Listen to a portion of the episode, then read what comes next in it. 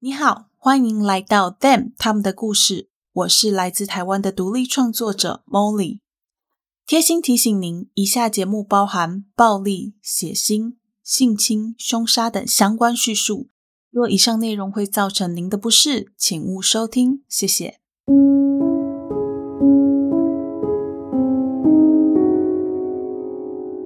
各位亲爱的 Bonus 们，大家好，欢迎回到 Them 他们的故事第三季。我是 Molly。本周呢，没有赞助，但是 Molly 还是要感谢过去赞助节目的 Bonus 们，因为你们节目才可以有这么精彩的内容和设备上的升级。也因为这些赞助过 Molly 的 Bonus 们，节目才可以走到今天。Molly 真的非常非常的感谢你们。大家如果愿意的话，可以透过单笔小额赞助的方式来支持 Molly 和我们的节目哦。节目开始之前，回应一下我最近在 Apple Podcast 上看到的问题。有人反映说听到广告，关于这点，我要跟大家说声抱歉。我之前因为想要尝试一下平台的新功能，有开启广告，后来没有去除掉，导致大家好像在听节目的时候都会听到一些广告的插播，这点跟大家说声抱歉，也交代一下，就是广告部分是我的 hosting 平台安插的，不是我接的业配。不过我的确有开启广告。那如果 Molly 是自己接业配的话，一定会清楚的告诉大家我要播广告，这样子就跟大家说一下。我必须诚实的揭露，插广告的确有收入，我也有去检查后台，但是我后来觉得那样子的收入不值得让大家牺牲收听品质，所以我已经把所有的广告功能都关掉了。如果你再听到广告的话，那就是你使用的平台安插的，不是我放的。那也请你跟 Molly 说，这样 Molly 才可以跟你收听的那个平台反映。以后如果真的要再开广告的话，也会先跟大家说一声，避免大家吓到。这件事情就真的真的非常抱歉了。另外一件事呢，就是梦里要征文了，哈哈，想要投稿的就听到最后哦。好啦，那我们赶快来看看今天的案件吧。今天要跟大家分享的这起案件发生在美国的马萨诸塞州。一九八六年秋天即将要结束的时候，安德鲁家的两姐妹，十四岁的安妮和七岁的杰西卡，忽然发现家里的墙壁时不时就会传来一阵一阵“叩叩叩”的声音。姐妹两个人不但没有害怕，甚至还有一点点惊喜。原来不久前，安德鲁家的女主人，也就是两姐妹的妈妈，才刚刚因为癌症过世。由于太过思念妈妈。所以，两姐妹便偷偷的利用通灵板，在家里的地下室进行招魂仪式，希望能够将妈妈的灵魂从阴间召唤回来，跟他们相聚。所以在他们听到墙壁里的声响时，他们开心的以为是妈妈回来了。两姐妹们对着墙壁问问题，问题就会一一通过墙壁得到“叩叩叩”的回应。渐渐的。那些从墙壁里传来的声音会出现在他们没有问问题的时候，而且那些敲墙声是不分日夜的出现，半夜里还会吵得姐妹两人睡不着觉。于是姐妹两个人对这个声音便从一开始的期待变成了烦躁，再从烦躁变成了恐惧。他们认为真正的妈妈才不会这样子打扰他们，他们甚至怀疑。自己从通灵仪式召唤来的，可能不是妈妈，而是一个恶灵。他们将这件事情告诉爸爸，爸爸却心疼地认为说，两个孩子是因为过度思念死去的妈妈，所以产生了幻觉，因此也只是告诉他们不要胡思乱想。不过接下来的状况变得更奇怪，首先是家里的东西和家具开始被胡乱移动，正在收看的电视会忽然被转台。冰箱里的牛奶在买回来的隔天就会明显少掉一大半。更让他们害怕的是，其中一家全家福照片甚至被插上了一把餐刀。爸爸对于家里的问题开始有点烦躁。自己在太太去世之后，为了要维持家里原本的生活水准，没日没夜的工作。他可以接受孩子们一时之间没有办法接受失去妈妈的伤痛，但是。两个人为了要得到关注而这样恶作剧，实在让同样也还在哀悼期的他难以忍受。父女之间的关系就因为这些事情变得非常紧张，他们常常大吵。不过孩子们坚持这些事情真的跟他们一点关系都没有。这样子的状况一直持续到一九八七年一月份。这时候，姐妹两人发现，原本在墙里的那些敲打声，好像走出了墙壁，转到家里的地下室。基于好奇，两姐妹们就去到了地下室。接着，她们就在墙壁上看到了一段用血写下的讯息，内容是这样子的：她说：“我在你们的房间里，上来找我吧。”姐妹们看到鲜红的血迹，简直就吓呆了。她们冲出了房子，跑到隔壁邻居家向邻居求助。邻居二话不说，立刻邀请他们进屋，直到爸爸回到家。爸爸看见两个面色苍白的女儿，先是跟邻居解释自己的太太刚走，孩子们因为过度思念母亲而做出奇怪的行为，想要来引起他的注意。接着便是一连串的道歉。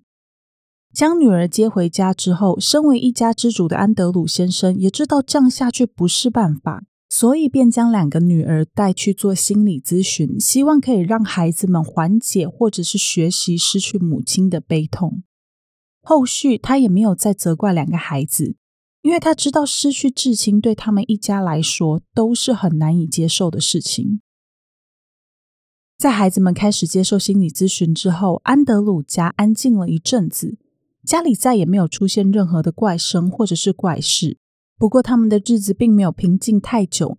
那个让人感到极度不舒服的声响再次回来。这一次，姐妹两个人循着声音来到姐姐安妮的房间，她们惊恐地发现，安妮房间的墙壁上居然又出现了由血迹写下的文字，内容是：“我回来了，来找我吧。”两个被吓坏了的小女孩再次飞奔到邻居家，向邻居求救。邻居对于两个小女孩的遭遇非常同情，所以便帮他们留在家里，直到孩子的父亲回来。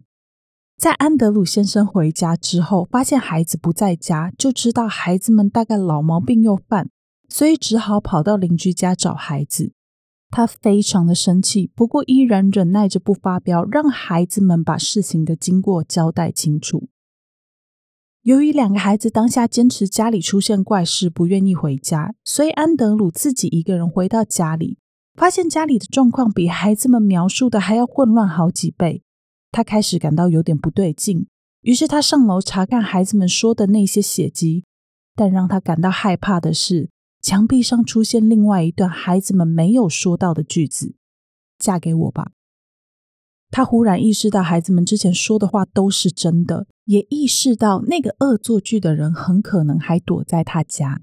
于是他小心翼翼的观察四周，打算找出那个一直在家里捣蛋的人。他打开大女儿的衣柜，居然发现一个脸上画着浓妆、头戴金色假发、身穿他死去老婆衣服的男孩坐在衣柜里。让人毛骨悚然的是，男孩的手上还拿着一把斧头，他想也没有多想，拔腿就跑回邻居家，并在邻居家报警。警察以最快的速度抵达现场，小心翼翼的进到安德鲁家，发现家里果然就和安德鲁先生说的一样乱七八糟，墙上也真的还有他说的那些讯息，只是那些讯息不是血迹，只是普通的番茄酱。而那位应该要躲在衣橱里的男孩，早就已经消失得无影无踪。不过，根据邻居和安德鲁一家的说法，这位歹徒应该是还藏在房子里面，没有跑走。他们仔细观察周围，结果发现，在大女儿房间里的柜子后面有一个非常窄的开口，宽度就只有十五公分左右。连接开口的是一个面积不到一平方公尺的小房间。而他们要找的那位歹徒就躲在这个小房间里面。小房间里的歹徒看起来不过就只有十六、十七岁，但当大女儿安妮看到这位歹徒的时候，瞬间倒抽了一口气，因为她认识这个人。原来就在几个月之前，安妮才跟这位叫做丹尼尔的男孩子约会过一次。事情是这样子的。在一九八六年的某一天，安妮忽然接到了丹尼尔的电话。丹尼尔声称自己是从学校同学那边要到安妮的号码。话语之间，丹尼尔把自己塑造成一个又高又帅、金发、性格外向的阳光男孩。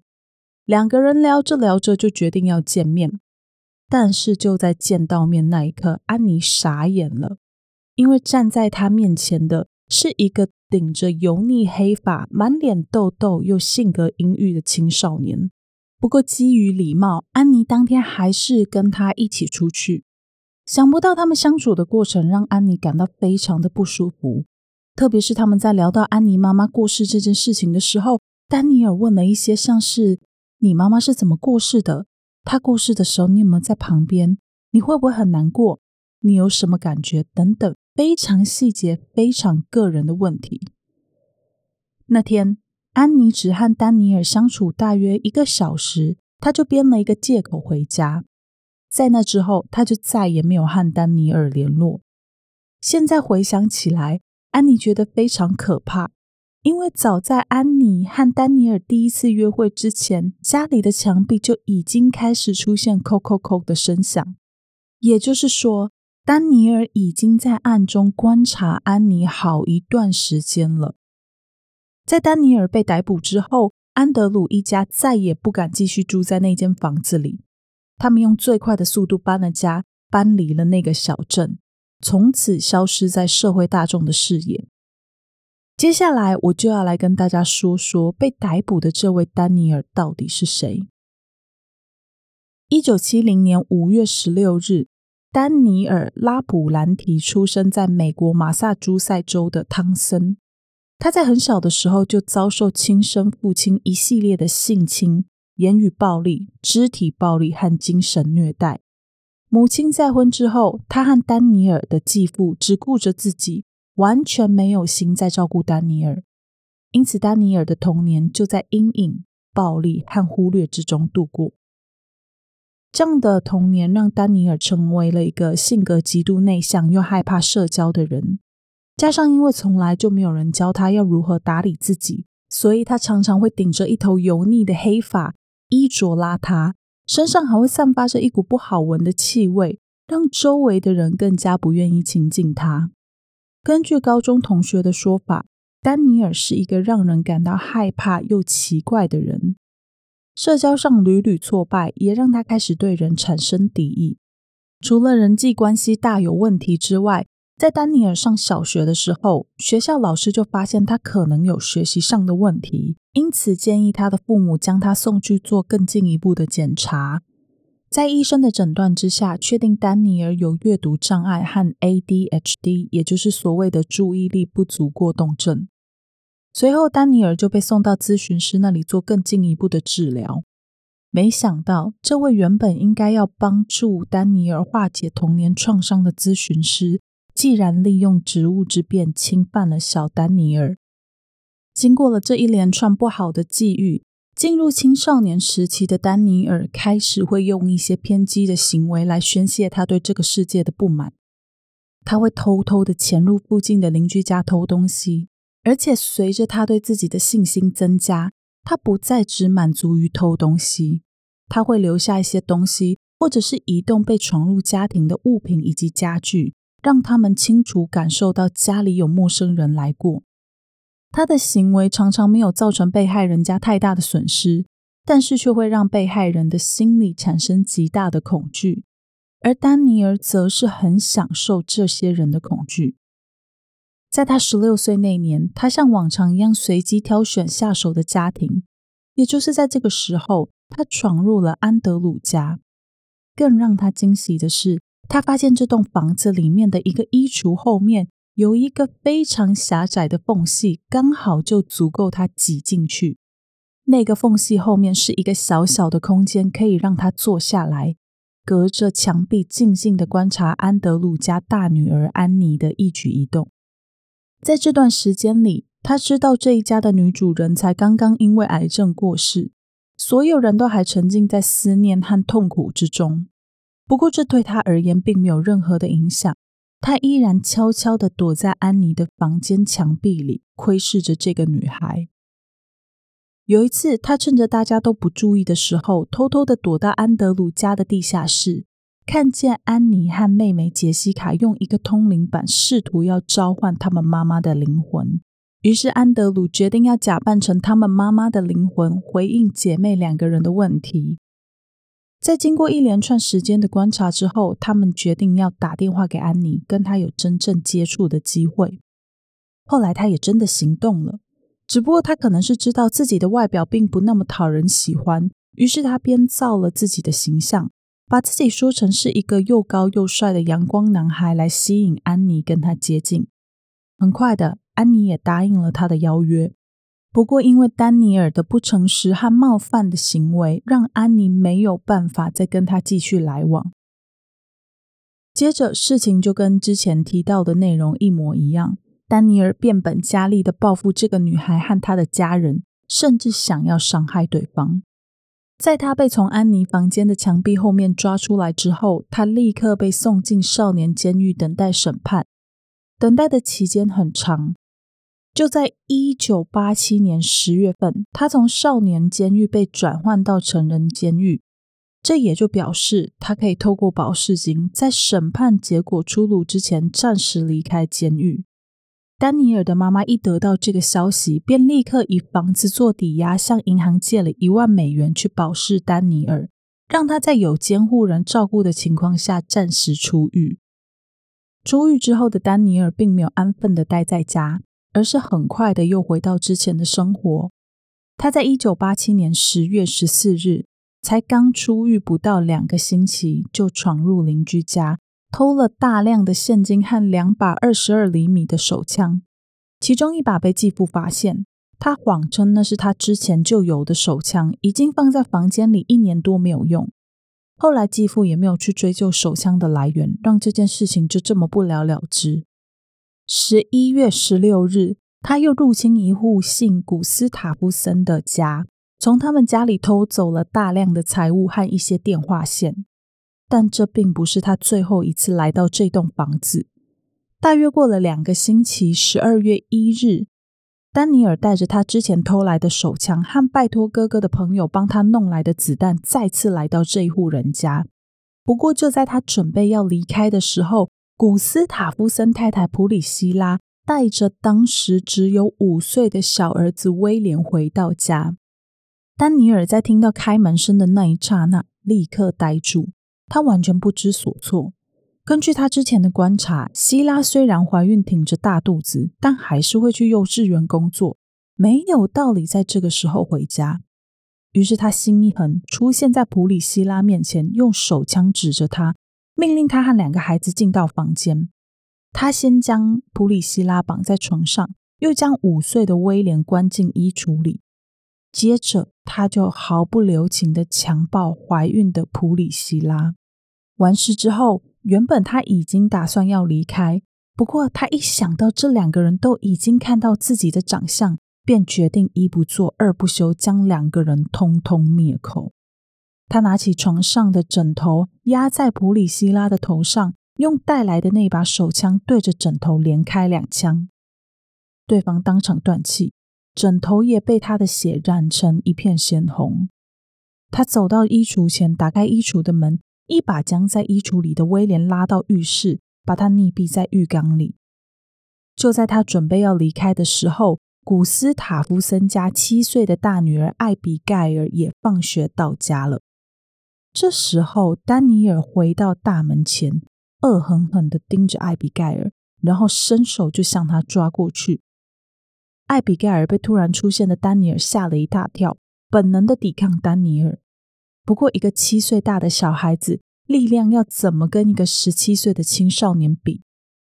最后，丹尼尔将艾比盖尔拉到家里的另外一间浴室，把他也在浴缸里面溺毙。在血腥的杀戮之后，丹尼尔若无其事的回到家参加侄女的生日派对。镇静的神情让人完全察觉不出他才刚杀了三个人。古斯塔夫森母子三人惨遭不幸的事情，很快就被刚下班回家的古斯塔夫森先生给发现。这家的先生是一位律师，平时都会趁着上班时间的空档打电话给太太。但是这一天，他不管怎么打，太太就是没有接电话。他直觉事情有点不对劲，同时也不断的说服自己没事，不要胡思乱想。当他傍晚五点回到家的时候，看见太太的车还停在车道上，没有停进车库，他一下就知道家里应该是出事了。他急匆匆的冲进房子，看见家里一片狼藉，他一边大喊老婆的名字，一边冲进主卧。接着他就看到让他心碎的场景：古斯塔夫森太太面部朝下。罩在他头上的枕头全是血迹，他强忍着难过，迅速报警。员警也以最快的速度赶到现场，开始做勘验。当然，他们也在房子里的两间浴室里面发现了威廉和艾比盖尔的遗体。警方在第一时间采集了现场所有的证据，其中最重要的包含不明人士的精液和一只咖啡色的袜子。随后，他们也在艾比盖尔的手上发现许多防御性的伤痕。由于小镇不大，治安普遍来说还算不错，因此当时的警方便在第一时间将镇上的入室窃盗名单惯犯丹尼尔列入嫌疑人名单。警方很快的来到丹尼尔家，对他进行询问。不过，他对案情三缄其口，表示自己当天参加侄女的生日派对，什么都不知道。三人惨死家中的消息很快就上了新闻，并被大肆报道。虽然第一次询问没有任何的结果，但警方并没有就此放弃。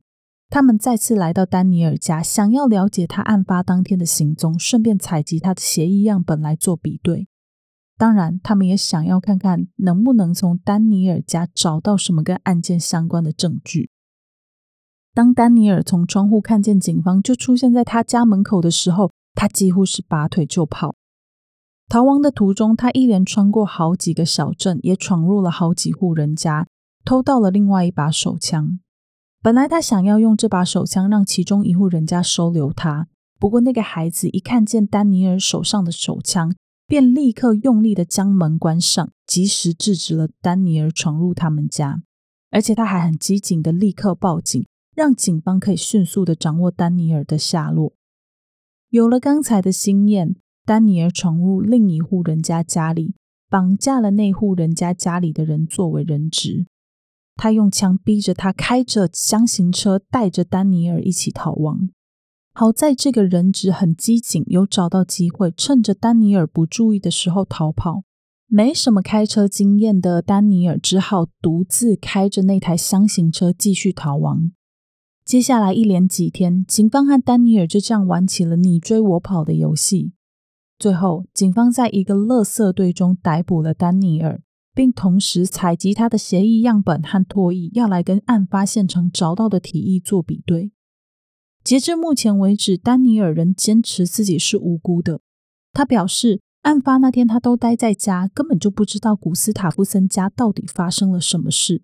是看到电视上的新闻才知道小镇出了大事，但此时此刻，警方非常清楚这起案件肯定跟丹尼尔脱不了关系，因为这个时候，警方已经拿到案发现场采集到的精液检验报告，报告结果显示，精液的主人是 A 型，跟丹尼尔的血型一样。此外，他们还在丹尼尔家找到一只能和案发现场那只棕色袜子凑成一对的袜子。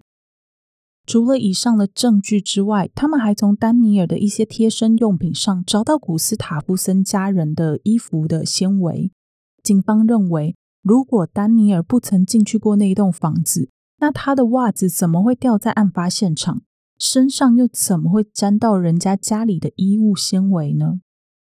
除了这些证物之外，警方还在丹尼尔家找到之前丹尼尔从古斯塔夫森家偷来的电话线和那些值钱的物品。最重要的是，在丹尼尔的继父知道丹尼尔被逮捕之后，主动交出了一把手枪。那把枪的口径就跟遗留在案发现场的子弹是一致的。所有的证物全都摆在眼前，丹尼尔还是坚称自己没有犯罪。在丹尼尔的听证会上，他没有改变他的说辞，而且他还告诉法庭上的人说，自己的家人因为不能忍受自己过去犯下的错。所以刻意误导警方办案，想要将他这颗烂苹果从家族里面除掉。此外，他在法庭上的行为也非常脱序，时不时就会在法庭上大笑，而他的笑声总是会让人感到毛骨悚然。法官因此为他安排精神鉴定。精神专家当时就认为，丹尼尔本身的确是有一些精神问题，不过他在办案的当下意识是清楚的，知道自己在做什么，也知道自己的所作所为是错误的。不建议法庭让他以精神疾病为由来做无罪辩护，而且丹尼尔到现在还是不认为自己做错事情，一点悔过都没有。为了要确保丹尼尔被定罪，被害人家属古斯塔夫森先生亲自到法庭上向参与庭审的所有陪审团团员、法官和旁听的民众诉说，当自己走进家里看到妻子死去的那一刻，有多么的伤心。那个惨状之恐怖，恐怕他这一辈子都忘不掉。更可怕的是，丹尼尔不仅对孕妇下手，连两个还未成年的孩子都不放过。古斯塔夫森家大女儿的同学也出庭作证，他们说，那天他们一行人下了学校巴士，艾比盖尔就一个人像往常一样进到家里，但没有多久，他们就听到古斯塔夫森家传来艾比盖尔的尖叫声。检察官也曾经想要用丹尼尔和笔友的信来作为证据，因为在丹尼尔写给笔友的信上，就多次提到案发现场和办案手法。不过这些资料最后由于笔友身份的关系，没有办法被当作证据来佐证丹尼尔的行为，因此这笔证物便不了了之。不过警方找到的人证和物证也都很齐全，所以其实并不影响。人证物证皆在，丹尼尔想赖都赖不掉。最后，陪审团用五个小时的时间一致确认，丹尼尔在古斯塔夫森家的三起命案中通通有罪。即便如此，丹尼尔的态度仍然非常的轻浮。他在离开法庭的路上面带微笑，仿佛自己从来没有被定罪。不止如此，他还一边在跟自己的律师开玩笑，完全没有悔意。因为他后续的行为和态度，法官在量刑的时候判处了丹尼尔三个十五年的有期徒刑，期间不得假释。换而言之，当年十七岁的丹尼尔在四十五年期满出狱之后，他也已经六十二岁了。一九九三年，丹尼尔透过律师向法院上诉，他认为当初警方进他家搜索的程序有瑕疵，所以当年他们找到的证据不能被采用。不过，上诉被法院驳回。二零一七年，他再次向法院提出要减刑的要求。他认为，像他这样在青少年时期犯罪的人，应该要有一些重新融入社会的机会。伴随上诉的，还有他的一份自白。他说：“文字并不能形容我所做过的那些事。我谋杀了三条无辜的生命，因为我一个五岁的小孩没有办法变成六岁。”一个七岁的小女孩再也没有办法变成八岁，因为我一个女人，她没有办法生下她的第三个孩子，我还夺走了一个孩子的第一口呼吸，而一个丈夫再也没有办法听到家人说我爱你。我没有办法用文字表达我的悲伤，但我真的对自己所造成的伤害感到抱歉。从我这个人到我的灵魂，我都深深的感到非常的抱歉。这是丹尼尔在犯案后首次对自己的行为表现出悔悟。不过，很遗憾的是，当时一位心理专家就认为，丹尼尔所说的这些话和他心里真正的想法根本就是两回事。这很可能只是他为了要减刑而刻意说出来的话。也因此，他的上诉再次被驳回。二零一九年，他又再一次利用警方当年没有符合程序的这件事情来做上诉。不过，当然还是被法官驳回了。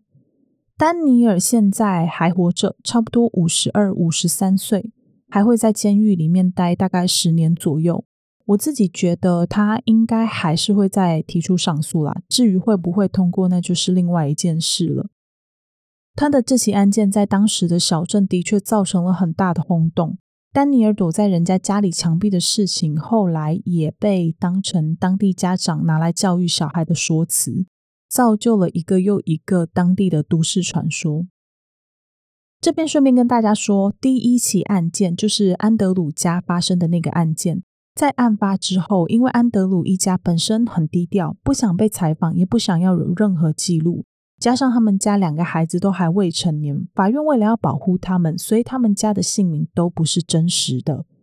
另外就是安德鲁家案件的版本，你在网络上可以找到非常多种，包含什么丹尼尔住在墙壁里，墙壁里有睡袋和吃过的食物，他们家墙壁里有隧道等等，这些都是都市传说。因为我在找资料的时候有看到当年警方手绘那个墙壁空间的原稿，它就是一个直角三角形的空间。两边的直角边是一百二十公分，空间非常狭窄，一个人要躺下来是不可能的，更不用说是要住在里面。那我今天的讲的这个安德鲁家的故事的版本，是我自己觉得比较合理的。大家如果有兴趣的话，也可以搜寻一下看看，看看你还能找到什么版本。好啦，那今天的案件就说到这边。我们在前面有提到说要征文哦，这是因为看到某个 bonus 在信箱里面的留言，而且他连主题都帮我想好了，真的很贴心。不过因为我太贪心了，想要网罗更多的内容，所以把范围加大。征稿的内容包含所有外漂族的真实犯罪故事，不管是南漂、北漂、漂国外、漂外太空，只要你有特别经验，都可以投稿分享。另外啊，为了要配合台湾国门已经开放。Molly 还要征求所有有打工度假经验的，不管你是澳洲、日本、韩国、英国、美国，通通都可以来跟大家分享一下你踩过的雷、掉过的坑、被坑掉的那些薪水还有房租，通通都欢迎你来投稿。大概就是这样啊，那就期待大家来投稿分享你的经验喽。投稿方式就是在资讯栏的传送门连接会有一个 Google 表单，那就请大家来投稿喽。感谢，非常非常感谢。今天的节目比较短，因为 Molly 已经在着手准备一个比较大的案件，所以就先到这边结束。下一集我们要来讲 Jeffrey Dahmer 的案件，大家就敬请期待啦！呼吁大家，如果你喜欢这一档节目，可以透过叙述栏的连接找到我们的 FB、IG，或是直接到 FB 和 IG 上面搜寻 Them 他们的故事，英文 T H E M 加上中文他们的故事，就可以找到节目的社群平台喽。如果你心有余力有余的话，还可以小额赞助一下 Molly。如果心有余力还在培养的话，那就在你的社群上面推荐 Molly 的节目，和在你收听的平台上留言加五星。特别是 Apple Podcast 和 Spotify 的五星评价，对节目的曝光度都是非常重要的哦。那今天就谢谢大家的收听，我是 Molly，我们下集再见喽，拜拜。I'm sure that the water won't mind if we rest here for the night and leave before sunrise.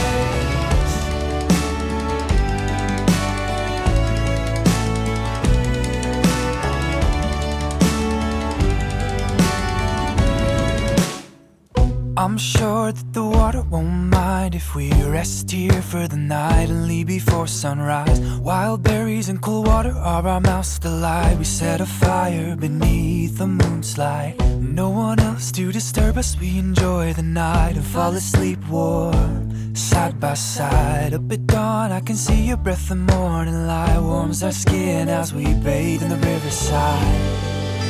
The water's cold and it's dangerous but it brings me to life.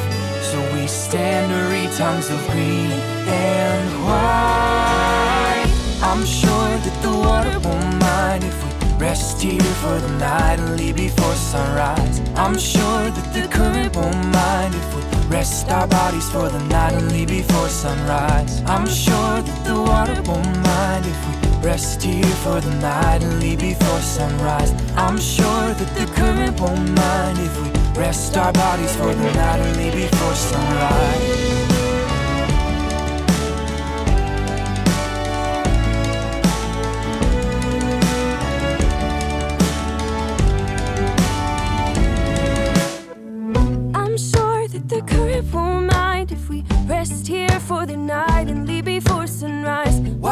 And kisses our mouths delight. We sit near the fire under the moon's light. No one else to disturb us. We enjoy the night, fall asleep warm, side by side. Up at dawn, I can see your breath. The morning light warms our love as we bathe in the riverside. The water's cold and it's dangerous, but it brings me to life. So we stand to read tongues of grief.